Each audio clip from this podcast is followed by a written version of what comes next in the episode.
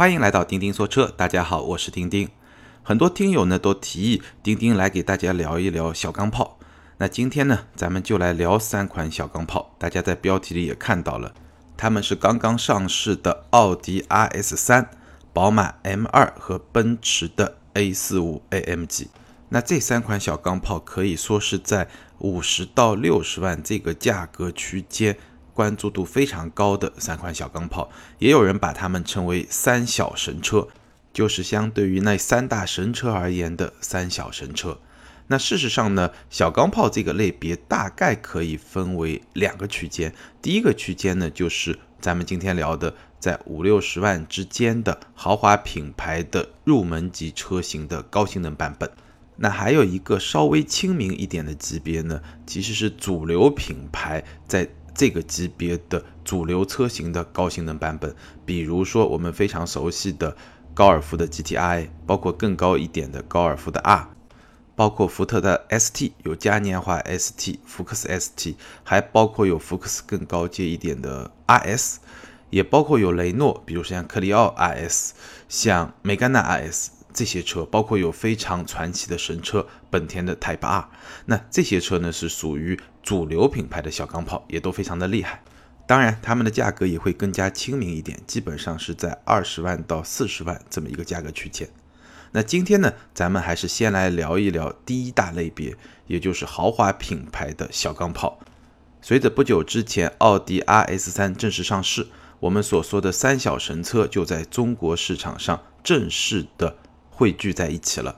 这三款车，我们先来看一下价格啊。RS 三只出了一款车型，价格是五十六点五万；M 二也只有一款，价格是六十四点零五万。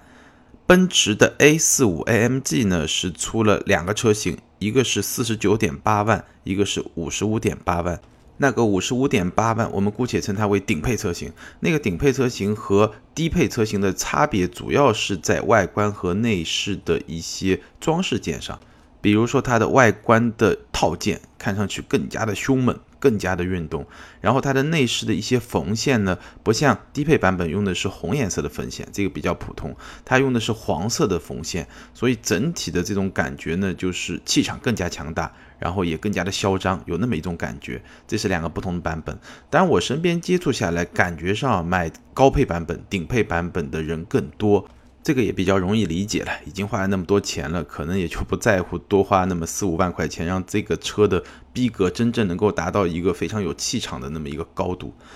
那现在基本上 RS 三因为是新车，所以基本上没有什么折扣，而 M 二和 A 四五 AMG 的终端折扣呢，基本上在九折左右。所以现在你大概可以用一个不到六十万、五十八九万的裸车价格来拿一辆 M 二，或者如果你是 A 四五 AMG 的话，如果是高配版本，可能也就五十万左右；低配版本可能可以打到四十三万、四十四万这么一个价格水平。那相比之下，奥迪 RS 三是五十六万。它的价格呢就会比 M 二大概要便宜那么三四万，然后呢会比 A 四五 AMG 呢要贵那么六七万。如果是高配车型来比的话，低配车型可能就要贵十万以上。当然可以想象，我觉得 RS 三这款车型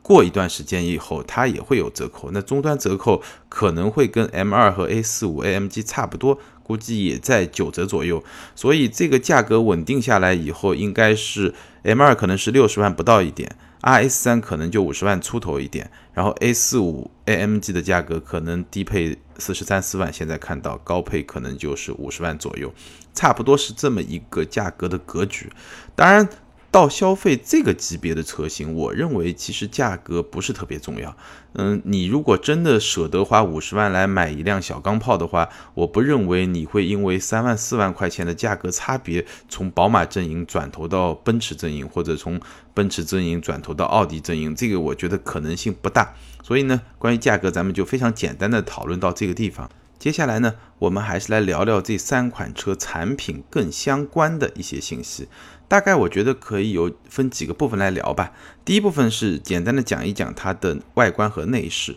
这个也是一个非常简短的点评吧。因为我相信这些东西大家见仁见智，每个人喜欢的风格不一样，可以大家自己去看。第二部分呢，我们会相对比较重点来讲一讲他们的动力。然后第三部分呢，来讲一讲他们的操控表现。接下来呢，会简单的讲一下它们的配置，最后呢，给出一个结论。好，我们就从第一部分开始讲起。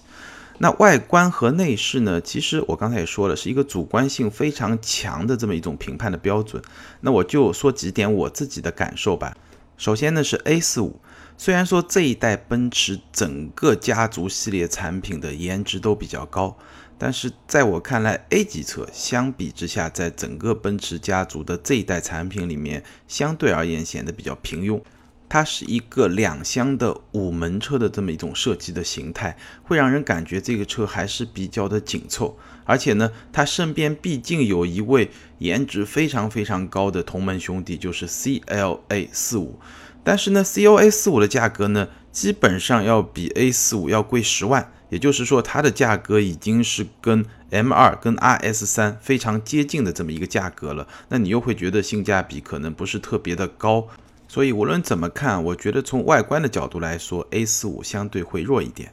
宝马 M 二呢，是三款车中唯一的一款双门四座轿跑车。什么概念？就这三款车，它的尺寸基本上都在四米二、四米三、四米四，在这么一个区间里面，A 四五是最短的。在这么一个紧凑的车身形式里面，如果你是一个双门的设计，你天然是占据了优势。所以 M 二给人的感觉就是整个车身更加的紧凑。然后呢，紧凑的同时又不会有那种四门车型特有的那种拥挤感，好像挤在一块儿，哎，它就会相对比较舒展，因为它本身就只有两个车门嘛。所以 M2 的形式，我觉得在三款车里面是相对比较传统，也是比较有力量，然后呢比较协调的这么一种外观造型，是比较有加分的。那 RS 三呢？我觉得也是一个比较成功的设计。它一方面保留了奥迪常有的那么一种设计基因，然后呢，引进国内的虽然是一个三厢版本，但它的车身线条还是保留了一种非常柔畅，或者说是一种比较从容的那么一种感觉，还是挺美的。当然，整体来说，我觉得关于外观还是见仁见智。大家回头去找几张照片来一看，你大概也知道自己更喜欢哪一款。内饰。宝马 M2 的内饰呢，还是宝马的老问题，就是它会比较平淡。我记得我也说过，比如说 M3 的内饰和三系很像，很平淡。M2 的内饰虽然它的那个挡把小圆球那样的挡把很有新意，然后它在很多地方也标识了 M 的这么一个标记，让你感觉到这不是一辆普通的二系，但是整体的这种氛围还是跟一辆你非常熟悉的宝马非常的相似，或者说几乎就是一样。所以我感觉上。M2 的内饰很难说占据什么样的优势，应该说比较平淡。当然，好处可能在于更能够让你把注意力集中在驾驶上。A45 的内饰没有问题，这一代奔驰前驱车平台所有产品的内饰，它的设计感和质感还是有的，还是相当不错的。而且 A45 加入了很多运动的元素，包括加入了奔驰车里面比较少见的挡把。因为我们知道奔驰一般用怀挡，但是作为一款运动型的 AMG，它还是用了挡板。那个挡板呢也比较短，整个形状的各种手感啊，各方面都不错。可能唯一值得吐槽的呢是它的中控屏，那块屏跟普通的 A 级啊、CLA 啊都一样。那块屏周围的那条边啊，实在是太粗了，而且那块屏的分辨率也不高，感觉上像是上一个时代的产品。包括整个奔驰 A 系列的车机也不太好用，这个是值得吐槽的。RS 三的内饰可以说是三款车里面最惊艳的。无论是整个内饰的设计，包括它的座椅啊，包括空调出风口啊这些部分，都给人一种非常精致的那种奥迪的感觉。尤其是它的虚拟式的仪表盘，变化多端，可以显示非常丰富的内容，而且视觉的感受特别的好。就这一块屏，我相信已经给这辆车是加分了很多的地方。所以内饰如果要排个序的话，我觉得是奥迪第一，奔驰第二，宝马第三。外观如果要排个序的话，我觉得奥迪、宝马并列第一，奔驰第三，在我的心目中这么一个排序，但大家可以有自己的意见。好，第二部分呢，我们来讲一个重点，就是它们的动力。这三辆小钢炮其实它们的动力系统差别非常大。奔驰 A45 AMG 搭载的是一款 2.0T 的四缸发动机。奥迪 RS 三呢，搭载的是一台 2.5T 的五缸发动机，而宝马的 M2 呢，搭载的是一台 3.0T 的六缸发动机，四缸、五缸、六缸。那这个四缸、五缸、六缸基本上就对应了它们的价格，它们的价格基本上也是奔驰最便宜，奥迪居中，宝马最贵。这个是跟它的发动机的缸数基本上是有一个大概的对应关系吧。但是呢，动力水平就是另外一码事情了。奔驰的 A45 AMG，它这款 2.0T 的最大功率是381马力，最大扭矩是475牛米。奥迪 2.5T，它的最大功率是400马力，最大扭矩是480牛米。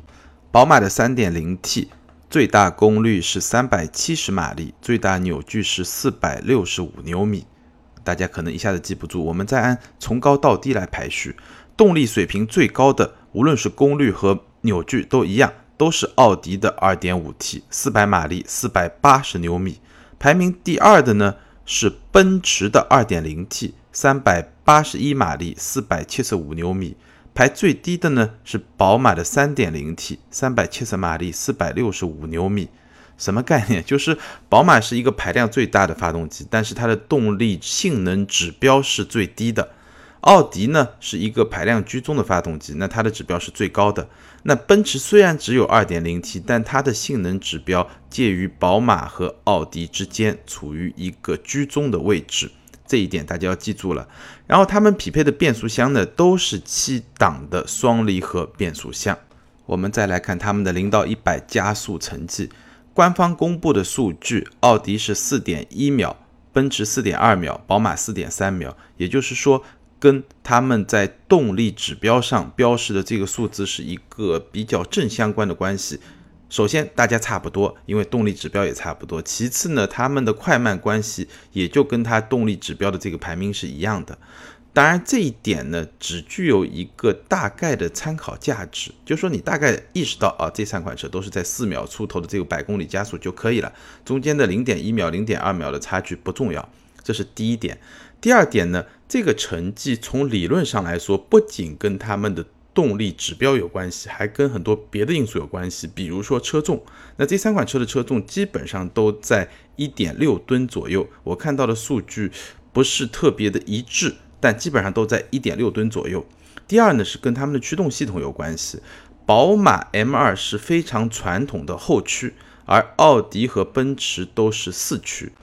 一般来说，四驱会在加速的前半段占据一定的优势，而后驱车呢会在加速的后半段把这个差距拉回来。我在网上看到过一段视频，是对比了奥迪的 RS 三，那个是一款两厢的 RS 三，和宝马的 M 幺三五 i 的一个零到两百公里每小时的加速的这么一段视频。从视频上来看，很明显。一开始是奥迪更快，但是大概到一百公里每小时之后，宝马就追上来了。到两百公里的时候，其实是 M 幺三五会更快一点。当然，M 幺三五和 M 二还是两款不同的车，所以也只是说大概能说明这么一个概念，未必是一个绝对的结论。那还有一个数据很值得说一说呢，就是最大扭矩的爆发的一个区间，也就是我们所说的扭矩平原。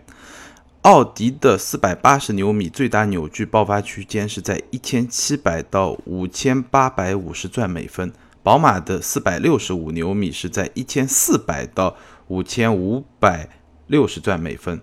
奔驰的四百七十五牛米它的爆发的区间是在两千二百五十到五千转每分。我们可以看到，宝马的这个区间是来的最早，然后整个区间又非常的宽广。奥迪呢来的稍微晚一点，晚了三百转每分，然后它整个区间呢是同样的宽广，而奔驰呢来的最晚，去的最早。这意味着什么呢？这意味着你在日常驾驶的过程中，A 四五是三款车中涡轮迟滞现象最明显的。如果你在赛道上跑没有问题，因为你的转速会始终保持在一个相当高的一个区域。但如果你是在日常驾驶的过程中去跑，你会感觉到这款车有比较明显的涡轮迟滞。从另外一个角度来理解呢，虽然一款2.0排量的四缸机被压榨出了381马力、475牛米，这个数字看上去是一个非常惊人的数字，但放到一款小钢炮里面，它的实际的表现可能跟一款可能数字比它还差一点的 3.0T 的六缸机来比的话，整体的感受，我觉得还是有差距的，尤其是在低转的响应性和整体输出的质感方面。奥迪的 2.5T 五缸发动机这个形式本身可能会比较特别，但是奥迪研发五缸发动机已经有四十年的历史了，经验可以说非常丰富，所以这款发动机被奥迪调教的可以说是动力非常的强劲，而且输出也是非常的有质感，很不错的一款发动机。所以三小神车的动力表现在性能这个指标上基本上在伯仲之间。但是在动力输出的质感上而言呢，我觉得奔驰会稍微弱那么一点点。接下来我们来说一说三款车的操控性格，可以说这三款车的操控性格完全不一样。首先我们来说决定这三款车操控性格非常重要的一个因素吧，就是它们的布局。A 四五和 RS 三是横置四驱的布局，而且它们的四驱结构都是以前驱为基础的四驱结构，是比较偏前驱的这么一个四驱系统。这种结构呢，也是比较主流的小钢炮的一种常用的一种结构布局。包括我们刚才说的一些主流品牌的小钢炮，基本上也是横置前驱，或者说呢横置四驱这么一种结构的布局。而宝马 M2 采用的是更加的传统的运动型车的布局，也就是纵置后驱。那纵置后驱的优势是非常明显的，因为它发动机是纵置，所以它发动机整体会稍微靠后一点，这样呢它的平衡性会更好。而且它是后驱，驱动系统在后轴上，所以整辆车它的前后轴的负重的。比例会更加的合理。宝马一直强调自己是五十比五十嘛，也只有这么一种结构才能做到五十比五十。你是前置前驱，或者是前置前驱为基础做一个四驱系统，你都很难做到一个车身比较平衡的这么一个布置。而且你的发动机还是横置的，横置发动机前驱平台，我们当然非常的熟悉，比如说。奥迪 RS 三它就基于 MQB 平台，这是我们非常熟悉的一个平台。那这种结构布局最大的好处就是可以给车内留下非常充裕的空间，所以一些小型车啊、紧凑型车啊特别喜欢用这个平台，包括一些特别需要强调车内空间的这么一种车型会比较喜欢用这个平台。那对于一辆强调性能的小钢炮来说呢，横置前驱这么一个结构不是一个特别有优势的平台。但是本来呢，小钢炮就是在一个主流家用车的基础上，用一种相对比较低的成本来打造的一款高性能车，所以呢，它当然会用一个主流车的这么一个平台，在这个基础上再去打造它的高性能。所以我们看到的很多的小钢炮都是采取了前置前驱，而且是横置前驱的这么一种布局。那么，如果想进一步挖掘这个车、这个车架或者说这个平台的潜力呢，往往就会给它加上一个四驱系统，这样它的性能极限就会更高。比如说，咱们今天聊的奥迪 RS 三和奔驰 AMG 的 A 四五，就是这么一个套路。这三款车中呢，A 四五和 M 二我是开过的，那 RS 三呢，我还没有开过，所以接下来我们聊 RS 三的操控感受这部分呢，我只能引用我一位同事的观点，他在不久前开过这辆车，而且他开车比我开得好，所以我非常信任他给我描述的他的那么一种感受，我待会会给大家转述。我们先来说 A 四五，A 四五给我的感觉呢是非常的强悍，强悍到有点用力过猛的感觉。倒不是说它的底盘很硬，虽然它的底盘也比较硬啊，但倒不是说它的底盘特别硬。我感觉上 A 四五的底盘和 M 二的底盘是比较接近的，都是那种比较硬朗的感觉，但也不会硬得很过分。A 四五会让我感觉用力过猛的地方在什么地方呢？是在它的车身刚性特别高，比如说在转向的时候，你一打方向，只要你这个速度不是过快，是能转过去的前提下，它的整个车身啪一下就过来了。你可能会说这不挺好的吗？但是车身刚性做的太高，会有一个副作用，就它会把很多车身的这种震动、颠簸，包括一些噪音啊。毫无保留地传递到车内，所以呢，你开这辆车啊，会感觉上有点暴躁，这就是我说的，它有点用力过猛的感觉，有那么一种好像你是在开一辆改装车的那种感觉，感觉这辆车的完成度不是特别高，不太像一辆原厂车，这是 A 四五给我的感觉。RS 三的结构呢跟 A 四五是一样的，但是它们的驾驶感受据说呢是很不一样的。接下来我转述我那个同事给我的一个反馈。首先，RS 三搭载的四驱呢是全时四驱，而 A 四五呢是适时四驱，还是不太一样。然后呢，无论是车身刚性的设计，还是底盘的调教呢，RS 三都更加注重在运动性和舒适性之间做到一个比较好的平衡。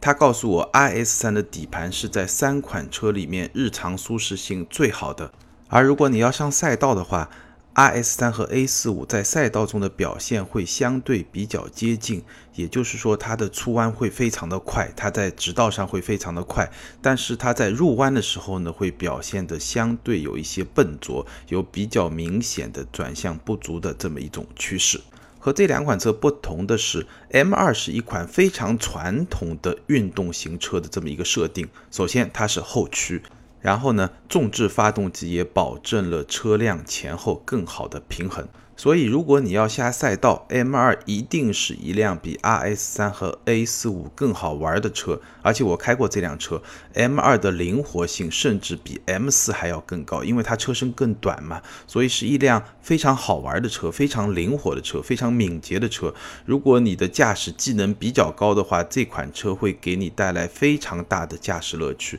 远远超过 RS3 和 A45 的驾驶乐趣。但是这么一种重置后驱、马力又比较大的车，在日常驾驶过程中呢，可能会有一点点太过敏感的感觉。尤其是如果你需要冬天马上到了，就是路上稍微有点滑，甚至是下雨天地面有点滑，在这种状况下，如果你开的不是特别小心的话，这辆车是会让你有一些害怕，或者说有一些敏捷的过头的，有一些让你紧张的那种因素在里面的。另外，就日常驾驶来说啊，它的底盘的舒适性没有 RS 三好，它会更加偏运动一点。但是呢，它又不会像 A 四五那样感觉上有点绷得太紧，用力过猛那种感觉也不会有。它的那种运动感呢，还是比较传统的一辆比较运动的车的那种运动感。底盘的韧性还是有的，基本的舒适性呢，还是可以得到保证的。是这么一款特别有性格的车。简单总结一下，A 四五和 RS 三因为是四驱，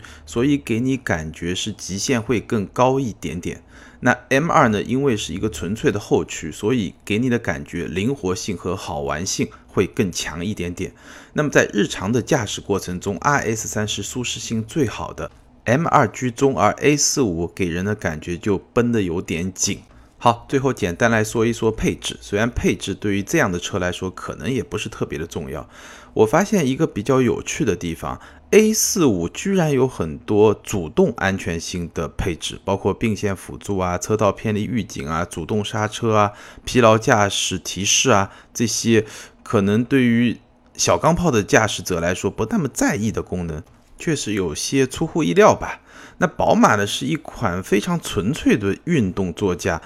它没有前雷达，没有倒车视频影像，没有全景天窗，也没有手机映射，仿佛宝马吃准了买 M2 的人根本就不会在乎这个，只会在乎好玩性。这辆车必须有非常强的驾驶乐趣，但这一点它确实做得不错。奥迪 RS3 我刚才也说了，最吸引人的配置当然就是那块全液晶的仪表盘，当然它的运动座椅也相当的不错，我刚才也说了。但是让人很难理解的是。那款座椅居然不是电动座椅，我甚至怀疑我查到的资料是不是不太准确。好，配置部分我们就简单的介绍一下，因为我相信对于这三款车的潜在用户来说，这些部分可能真的不是特别的重要。最后我来简单的总结一下这三款车怎么选，我的建议是什么？第一个标准看品牌和外观，因为这个级别的车啊，尤其是 M R S A M G。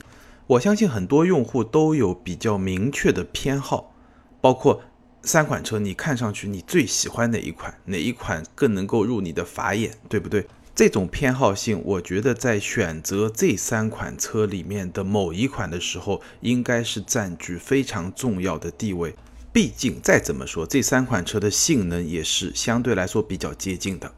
那第二条标准呢？你要明确你买这么一款车是用来干嘛的。如果你经常要下赛道，并且非常热衷于享受驾驶乐趣，就是那种特别好玩的感觉的话，那你应该选择 M2。当然，RS 三和 A 四五也可以在赛道里面跑得非常的快，但是快和好玩不是一回事儿。这个我记得去年我们聊 MX 五的时候也聊过。就今天的三款车来说，M2 是既快又好玩，RS 三和 A 四五可能只是快。我记得我曾经评价过奥迪的四驱运动车型和宝马的后驱运动车型在驾驶体验上，尤其是在赛道驾驶中的一种差别。最简单的说是什么呢？你开一辆奥迪四驱的 RS 五，你会感觉到哇，这辆车真快；你开一辆宝马 M 三或者 M 四，你会感觉到哇，我开的真快，就是它的那种参与感。宝马会更好，它会让你感觉，哎，你自己很强大，你开得很快。那奥迪呢，会让你感觉，哇，这辆车真快，它的极限很高，四驱系统，对不对？当然了，外面看的人可能感觉不一样。如果你对自己的驾驶能力不是特别有信心的话，你开奥迪会比开一辆宝马可能会更加的快。想要好玩的话，选 M2。如果你只是偶尔去一趟赛道。你绝大部分的用车场景是在日常生活中，然后呢，你希望在日常生活中是一辆很快的车，你经常可以在红绿灯路口或者在高速上去秒身边那些车的话，那 iS 三是一个不错的选择，因为这辆车非常好的兼顾了性能和舒适性。相比之下呢，A 四五我觉得会稍微弱一点。它在赛道上没有 M2 好玩，它在日常驾驶过程中呢也比不了 RS3 的舒适。就像我刚才说的，它有一点点用力过猛了，而且呢，在奔驰的体系里面呢，它又没有 CLA 四五那么好看。尽管相比 CLA 四五，它的性价比好像又要高那么一点点。这就是我关于三小神车——奥迪的 RS3、宝马的 M2 和奔驰的 A 四五 AMG 的看法。如果你有什么看法呢？也欢迎在下方的评论区留言评论。当然，转发和点赞是对我最好的支持。最后呢，跟大家汇报一下我的创业进展。我们团队新的微信公众号已经上线了，叫“东八车志”，东方的东，数字八，汽车的车，志向的志。东八的意思呢，就是咱们中国在全球的时区里面是东八时区，所以咱们就取了东八二字，它代表着我们这个新的内容平台是从中国消费者的视角来制作的汽车内容。我们每天都会推送一篇原创的深度的汽车图文或者视频内容。那其中有相当一部分是钉钉制作的，它的制作标准基本上就跟钉钉说车的音频节目是一样的，原创、专业、深度，并且力求客观理性。欢迎大家关注东巴车志，并持续的支持钉钉。好，今天就聊到这儿，祝大家国庆假期快乐，拜拜。